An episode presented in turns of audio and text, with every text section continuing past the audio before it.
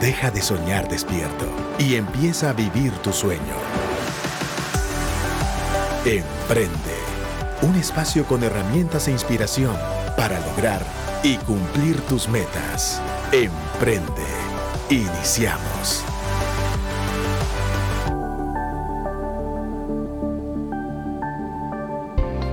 Muy buenas tardes amigos de Radio Actitud y Emprende. Hoy bastante gente viene escuchándonos en la radio, bastante gente viene conectado en línea en actitud.fm y seguramente vas a estar escuchando este programa en Apple Podcast o en Spotify.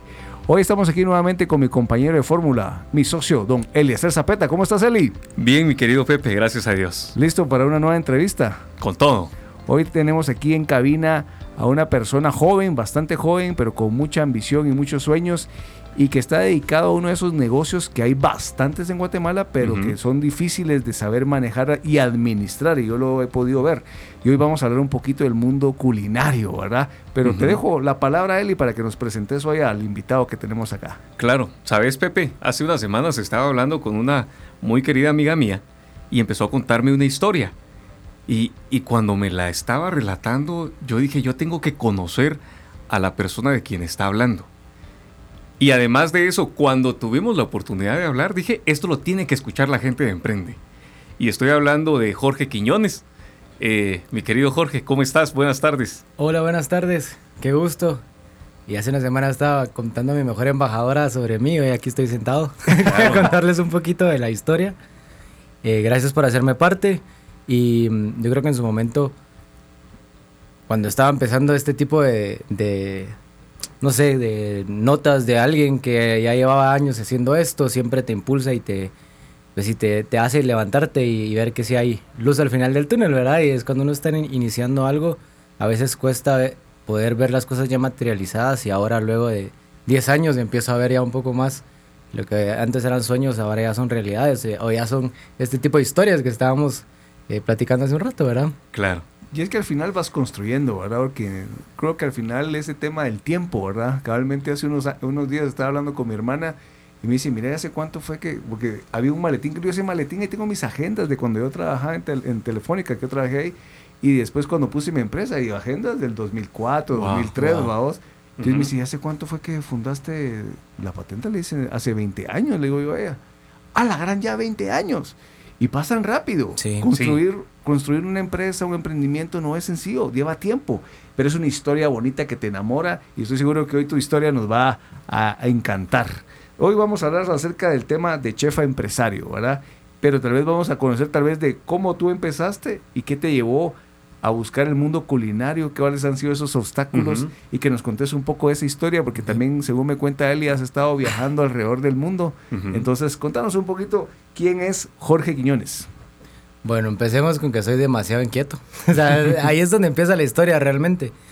Eh, por, bueno, mi, a ver, mi abuela me cuidó por mucho tiempo y yo le digo que era el régimen militar porque era Ah, la gran era así, a tal hora el suéter, la comida, el plato limpio, el bien peinado, el bien planchado, todo, ¿verdad? Claro.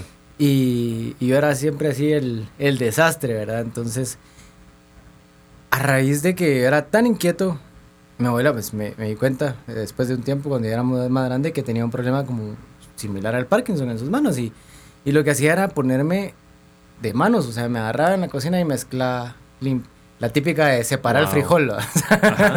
Tirar 5 libras de frijol en la mesa y buscar la piedra y buscar el frijol. Y ese tipo de cosas así empecé. Después ya, eh, hagamos, yo tengo en mi mente muy guardado un día que hicimos helado. Era un helado de fresa y había que estarlo mezclando a cada hora porque era congelar el bowl con, con la mezcla y después que empieza a tomar temperatura la mezclas para que toda la temperatura vaya de forma homogénea, digamos, ¿verdad? De, centro y pues. afuera. Entonces mi cabeza estaba en cómo ir al helado, cómo va la mezcla, cómo irá entrando el frío y la mezclaba y sentís, ah, por fuera ya está más sólida, adentro le falta. Yo lo resumo en que, em, sin saberlo en ese momento, lo que yo siempre fui, lo digo como con orgullo, mal estudiante, digamos, porque me costaba mucho conectarme en una clase y pasar tres horas sentado escuchando hablar a alguien y perdía muy rápido la concentración. Creo que el, eh, lo que me sucedió en la cocina es que logré encontrar qué era lo que me mantenía todos mis eh, sentidos conectados. Sí, pues. Y entonces cuando yo llegué a conectar todos mis sentidos, encontré lo que quería. La, En la cocina. la cocina. Entonces, ha sido una locura porque también me he sumergido y, y he pasado eh, que de madrugada a madrugada metido en una cocina y después te das cuenta que paras porque ya no aguantas el hambre, porque a mí se me cierra un ojo. Ah, ¿de veras? Empiezo Ujú. como a, a- a tener el ojo izquierdo, se me empieza a cerrar. Porque estoy tan conectado en lo que estoy haciendo que no siento el tiempo, no hay cansancio, no hay hambre. Ahora ya después de 10 años ya me empiezan a pegar esas cosas. Pero em, así es como empezó todo, con mi abuela, ¿verdad? Después empiezo a cocinar y mi, mi, pues yo digo mi, mi papá porque mi, mi, mi- papá es sangre, digamos, murió cuando yo era niño, pero luego mm, viene mi, mi, mi padrastro, pero le digo mi papá porque es quien me crió, es con quien yo crecí, ¿verdad? Y em, me dice, mira, ¿y esto que sabes hacer lo puedes vender? Entonces empieza a ponerle precio a la porción de pastel. ¿Cuántos años tenías? Ah, tenía como 10, 11 años. Ok. Entonces era, era negociante porque regaba jardines y con ese dinero iba, compraba la materia prima o me robaba el azúcar de mi casa para vender también. y, y luego me ponía a vender en el colegio, lo que me sobraba regresaba a la casa, iba con los vecinos y se los vendía. Y, y así empecé a como a encontrar lo que me gustaba y también a poder decir, ay, quiero invitar a, a, a mi hermana a comer a, a McDonald's. No está patrocinando el día de hoy, pero... pero eh, era eso. Ajá. En Navidad querer comprarle una Pascua a tu mamá. O sea, tenía el, el medio para poder hacerlo, ¿verdad? Era un niño de, de, de 10, 11 años, pues, ¿verdad? Em, luego, este problema de aprendizaje, digamos así, me- en el colegio siempre estaba como que bien tachado por, por cómo era mi forma de, de, de- de desenvolverme, digamos, Ajá. ¿verdad? Entonces, a los 15 me empieza esto de ¿y qué vas a estudiar y qué vas a hacer. Yo no te miro sentado en un escritorio, yo no te miro estudiando matemática o física cuántica. no, no sé, Sí. o sea, no, no era lo mío, ¿verdad?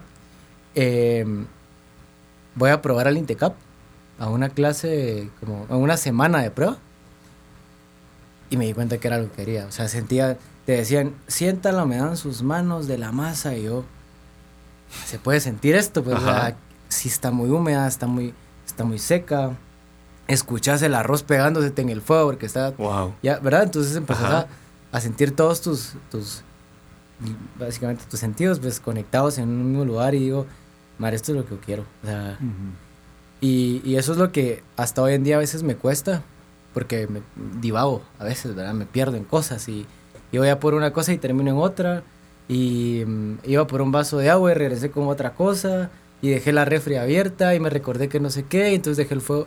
Entonces es como lo que siempre me ha ayudado a, a regresar a centro y como que conectarme con todo lo que tengo que hacer. Y, ¿verdad? Como que eso ha sido la cocina, ha sido todo un mundo. Estos últimos 10 años yo creo que más que no solo construirme como cocinero, ha sido construirme como persona también, ¿verdad? Mis emociones, cómo te das cuenta que alguien con, con mucho conocimiento pierde los papeles a la mitad de un servicio y tira cosas y, y te maltrata, y, ¿verdad? Entonces es decir, yo no quiero, o sea, lo ves del otro lado y dices, yo no quiero hacer esto. O sea, ¿qué, qué quiero hacer? Entonces empezás a cuestionarte y yo, entonces de ahí viene la palabra el desarrollo personal integral. Entonces empezás, ¿verdad? Como que Ajá. soy emociones. o sea, la Claro. típica acá que es que el hombre no llora, es que el hombre no siente, es que eso es fuerte, es que... Y empiezas a darte cuenta, ah, no llora, pero tira cosas. Ah, no, no, no, no, no expresa emociones, pero te quiebra una puerta de una patada. Wow. te ma- ¿Verdad? Entonces decís, o sea, solo está mal gestionado. Entonces, Exacto. más que crecimiento estos últimos 10 años solo profesional, creo que ha sido mucho lo, el crecimiento personal y espiritual. Que todas estas situaciones o anécdotas que han pasado, lo que han hecho es fortalecerme, pues, ¿verdad? O sea, mm, ha sido bien loco, pero este último año, yo tengo ahorita, estoy cumpliendo un año de estar en Guatemala. Eh, bueno, no sé si me pasé un poquito la, No, la historia, no, pero... no, de eso se trata, de eh, que comentes que lleves el flow, no te queremos detener. Ajá. Porque realmente queremos conocer tu historia desde que empezaste jovencito. Ya nos dijiste cuál fue tu inspiración, la abuelita. Que ya traías ese ADN, ¿verdad? Obviamente de conectar y me gusta mucho porque realmente eso pasa. Tenemos que aprender a conocernos y conocer a nuestros hijos también, porque a veces creemos que nuestros hijos son igual que uno. Claro. Y ahí estamos metiéndolos en un cuadrado cuando son un triángulo. Y ahí cometemos un gran error. Sí. ¿verdad? Y hay otros tipos de, por ejemplo, yo no voy a decir, ay, todos mis tres hijos van a estudiar tecnología. No, a lo mejor que estudian otra cosa. Claro. hay que ir Sí. descubriendo y que irlos conociendo. Y en el caso de Jorge, pues obviamente le hizo clic todo el tema de la cocina, tuviste ese background con tu familia. ¿Y cómo fue? Después te metiste a estudiar, contanos un poquito Sí. de esa parte de, de la preparación. Como en el 2013 creo que fue, 2012, 2013, estudié en Intecap, cocinero internacional. Eh, fueron dos años. eh, a mí me da risa porque a veces uso los eslogans, pero por- cuando realmente me hacen sentido, ¿verdad? Y yo estudié en Intecap, tenía, era menor de edad todavía, y entonces, esto de que tus papás van y firman y que se hacen responsables de todo, ¿verdad? Eh, era un güiro, pues, o sea, no tenía idea Claro. de, de hacia dónde iba o a dónde me iba a llevar esto, ¿verdad? Eh, justo terminando mi carrera, eh, a mí me pasó algo que yo lograba entender y poner en práctica muy rápido lo que me enseñaban, porque ya traía habilidad. Entonces me hacía creer que el reto era como muy pequeño. Entonces perdía muy rápido la atención, no me enfocaba lo suficiente. Eh, como sabía que era fácil, siempre vivía al límite. O sea, él no llevaba no sé qué, pero yo sé quién lleva y me da y él no sé qué. Y un día alguien me dijo, es que usted es muy bueno, pero lo que le falta es disciplina. ¿verdad? Wow. Entonces, eh, cocineros con talento siempre van a haber, pero gente disciplinada que quiera hacer bien las cosas son las que hacen falta. Entonces, te empieza a hacer clic, ¿verdad? Te empieza a pegar. Me invitan a participar a una competencia para cocineros jóvenes. Me voy a, a Huehuetenango, o sea, empezó aquí todo en la ciudad, terminé en Huehue. Y yo cuento esta historia porque es una historia que a mí me cambió la vida. Y pareciera así como la, la historia, así como de wow, pero al- fue como medio triste, rara al final, pues, o sea, me estaba yendo muy bien. Y yo, y, y yo estoy consciente que por temas actitudinales terminé en segundo lugar, que no parece mal. Pero el premio era el que primero se iba a ir a representar a Guatemala, Colombia, Mm. que iba a estar por una semana fuera, que, ¿verdad? Y dije, se me fue esta oportunidad de las manos, pues, ¿verdad? Ujú. Y cuando me dijeron segundo lugar, yo lloré, o sea, Ajá. como nunca, ¿verdad? Y, y me recuerdo que mi abuelita me dice, la abuelita que me enseñó a cocinar, Ajá. estaba ahí. o sea, se echó el, cua- las cuatro horas en carro Wow. para Huehuetenango para irme a ver.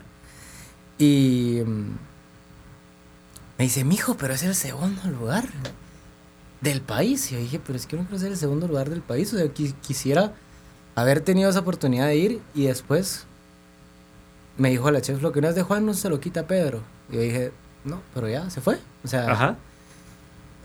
lo dejé ir, pero desde ese momento yo pensaba que la vida era como, eh, como una pantalla de Mario Bros. O sea, si no desbloqueabas ciertas cosas, la pantalla no seguía, ¿verdad? Ya no podías pasar de, de mundo. Ujú. Entonces dije, ¿qué, ¿qué será lo que no habrá permitido que yo llegara al siguiente, al, al siguiente escalón? O sea, ¿qué es lo Claro. que no? Y dije, mi actitud. Entonces empecé a decir, bueno, ¿qué hay dentro que no está bien? Y empecé a indagar un poquito. Obviamente la vida continuó, dije, tengo que trabajar, tengo que hacer otras cosas, empecé a buscar oportunidades y de la nada me llaman y me dicen, mire, eh, ¿qué está trabajando? ¿Qué está haciendo? ¿Por qué? Creo que la persona que ganó el primer lugar no va a ir. No se siente listo y no se siente cómodo, así que si usted quiere la oportunidad suya, queda un mes y medio, si usted lo aprovecha se va. Dije, si esta oportunidad me regresó Wow. es porque la- la- o sea, tengo que comer el mundo, pues, ¿verdad? Es para mí y es por algo, ¿verdad? Y mm, me voy a Colombia después de este mes y medio. Fue una locura porque yo creo que como cocinero no había salido del país. O sea, lo había hecho como por como vacaciones, pero nunca lo había hecho como, como profesional, ¿verdad? Algo que estaba aspirando Sí. Eh, llego a Colombia y veo al... Yo, nunca me se me olvida esto, porque yo en la cocina que yo cocinaba eran tres fogones que funcionaban, el tercero, el cuarto no servía, el horno era al, al tanteo, digo yo, porque hacía ojo ir leyendo dónde, qué temperatura tenía y, ¿verdad? Y estos con hornos inteligentes que a cierto tiempo cambiaba la humedad y, su, y, baj- y lo ponía seco y después la temperatura y entonces la reacción era una locura.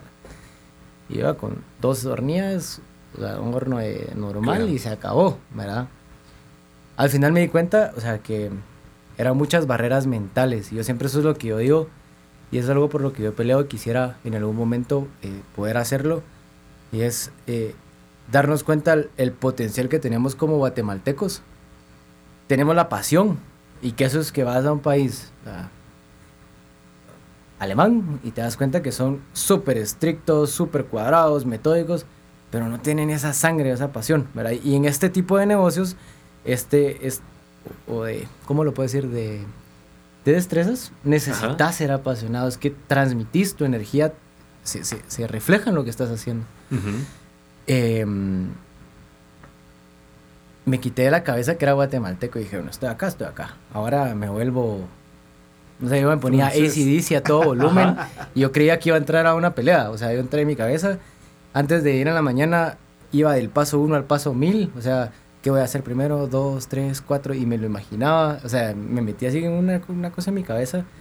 Y que yo entré a esa cocina y ya no tenía miedo porque yo en mi mente ya lo había hecho. Ajá. Entonces, dije, bueno, ya lo hice y no pasa nada, quedan mil gentes alrededor mía. Voy, jalo, pongo, ¿qué sigue? Esto, el otro, pam, pam, pam, pam, y te mueves. Ujú. Y, y te das cuenta que, o sea, el guatemalteco es aguerrido, pues. Claro. para no hacerla cansada fueron cuatro días. Se, eh, iban más, eh, tip- más eh, disciplinas. Enderezado de pintura, costura, eh, un montón. Y sentados con, con todo el, el- el grupo del país y me dicen, hijos, ¿cómo crees que te fue? Y todos, ah, yo digo que sí, entro en los primeros cinco, en, en tercero. Yo sí voy a ganar, les dije. y se me voltean a ver así como a patojo, ¿verdad? Y yo de verdad tenía mucha seguridad de lo que estaba haciendo. Y mm, en plena premiación estaban los más fuertes, ¿verdad? Estados Unidos, Canadá, Colombia, Brasil. Y empiezan eh, tercer lugar. Yo en mi mente hacía la mate, ¿verdad? Si Colombia queda segundo, si Colombia queda tercero y Brasil queda segundo, puedo quedar primero. Si Estados Unidos queda tercero, se acabó, porque Ajá. están los grandes arriba. Y, y cuando dicen esto, eh, tercer lugar, eh, Brasil, dije, ah, ya está. O, ah, es, o es segundo o es primero. Ajá. Entonces todos los de la delegación así, ah, que lo siento vos. Esa era tu oportunidad, al tercero. Dicen segundo Brasil, yo me paré y empecé a caminar. O sea, se fue así un acto de fe, pues o sea, yo sabía que esto era mío.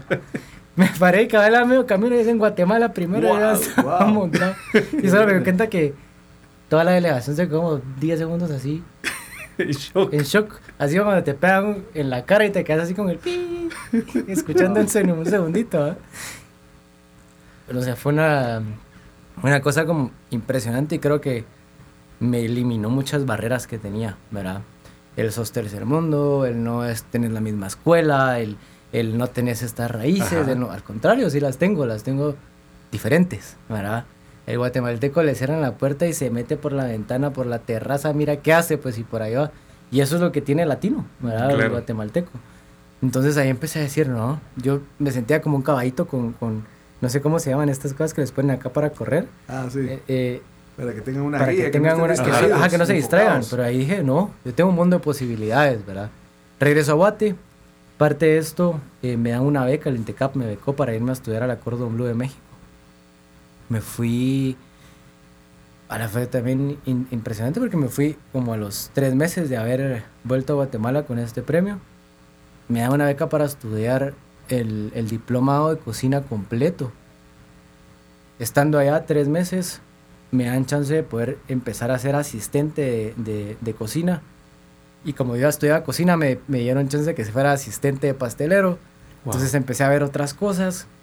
Creo que era como, lo, lo hablábamos al inicio, o sea, es como ese tren que va rápido y tenés que correr y lo alcanzás, pero si ya te subiste hasta arriba. o sea, y ahí empiezan a salir oportunidades, ¿verdad? Y mm, para no hacerla tan larga, o sea, voy a México, estoy año y medio, increíble este año y medio. Vuelvo a Guatemala, empiezo a enseñar.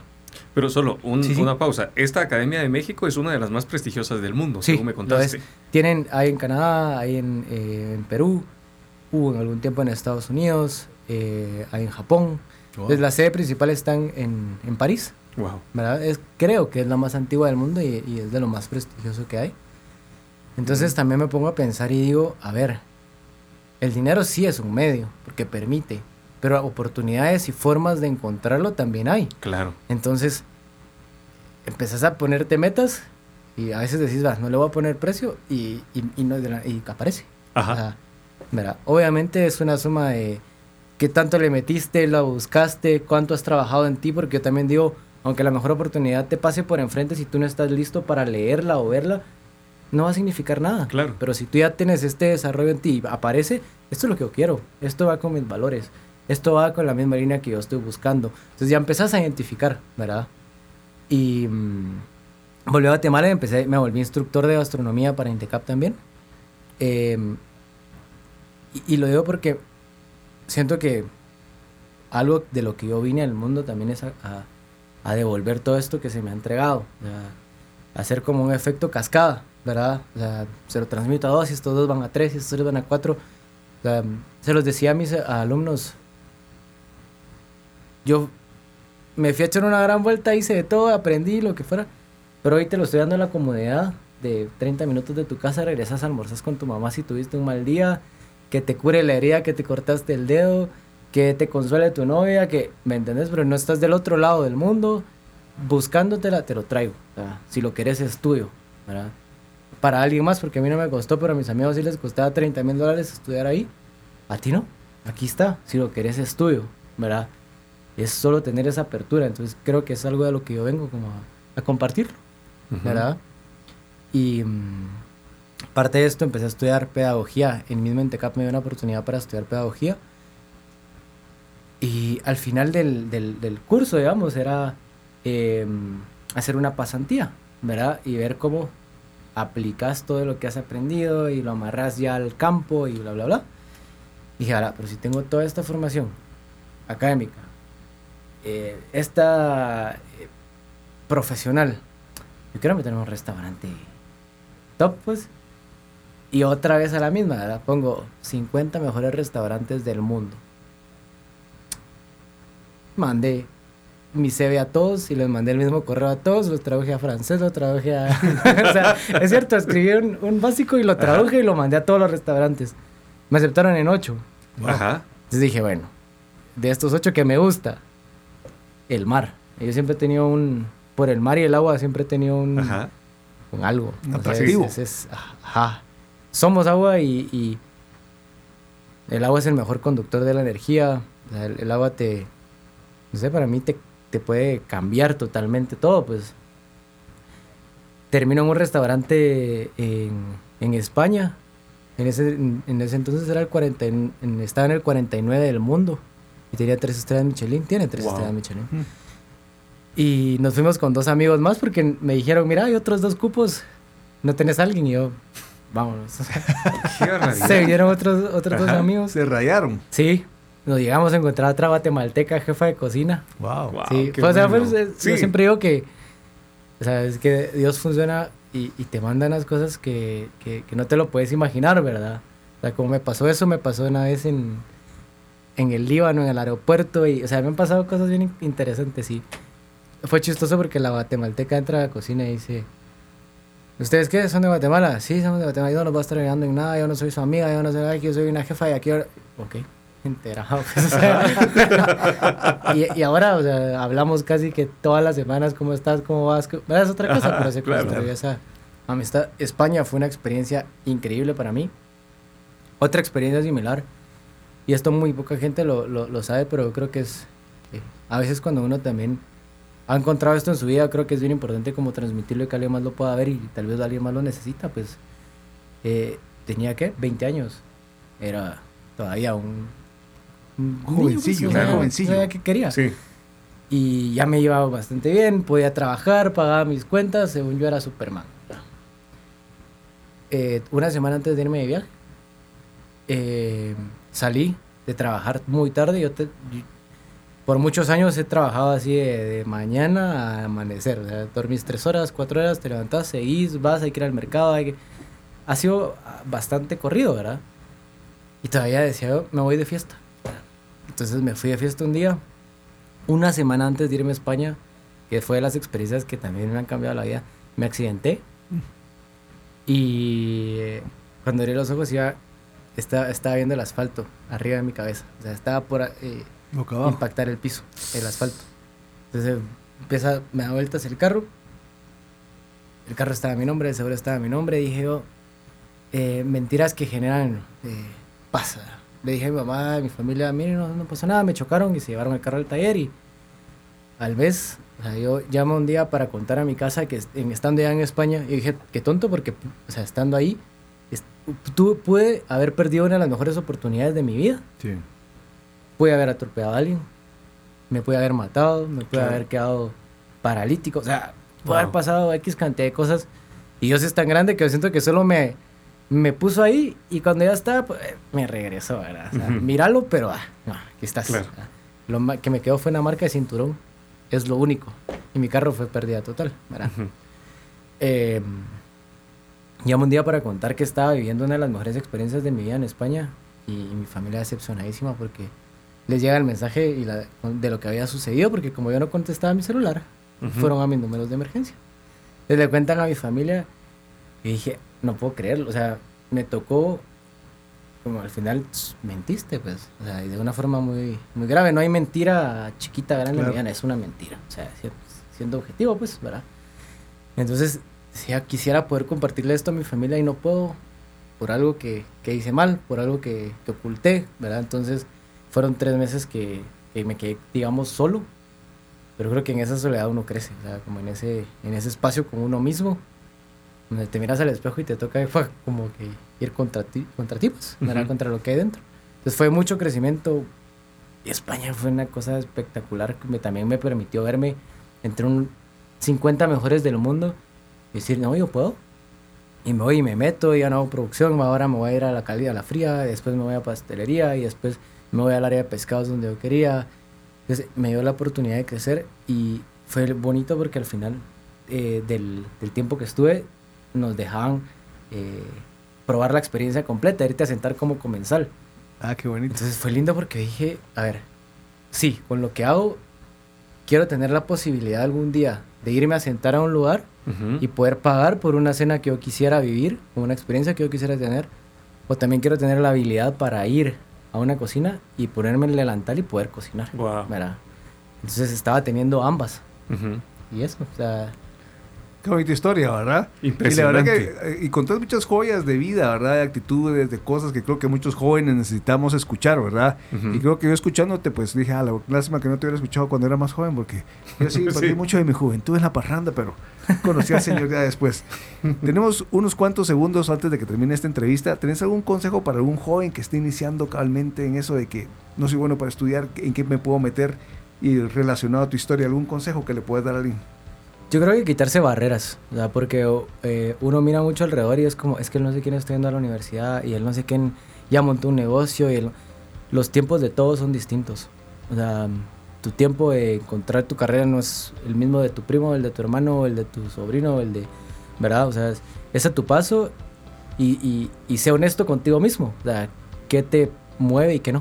O sea, porque al final eso te va yo siempre digo, lo que sos te busca, te encuentra y te mantiene despierto toda la noche. O sea, se va a quedar con vos toda la noche dándote vueltas y decir que estoy haciendo esto no es lo que yo quería. Sé honesto. O sea, y experimenta. O sea, porque si no solo se queda en la, en la mente, En la mente. y no va a la práctica, Y no, se vuelve- vas no a pasa hacer clic como te Ajá. pasó vos cuando viste que hiciste, hiciste clic con los sonidos de la cocina y todo lo que nos Sí. contaste.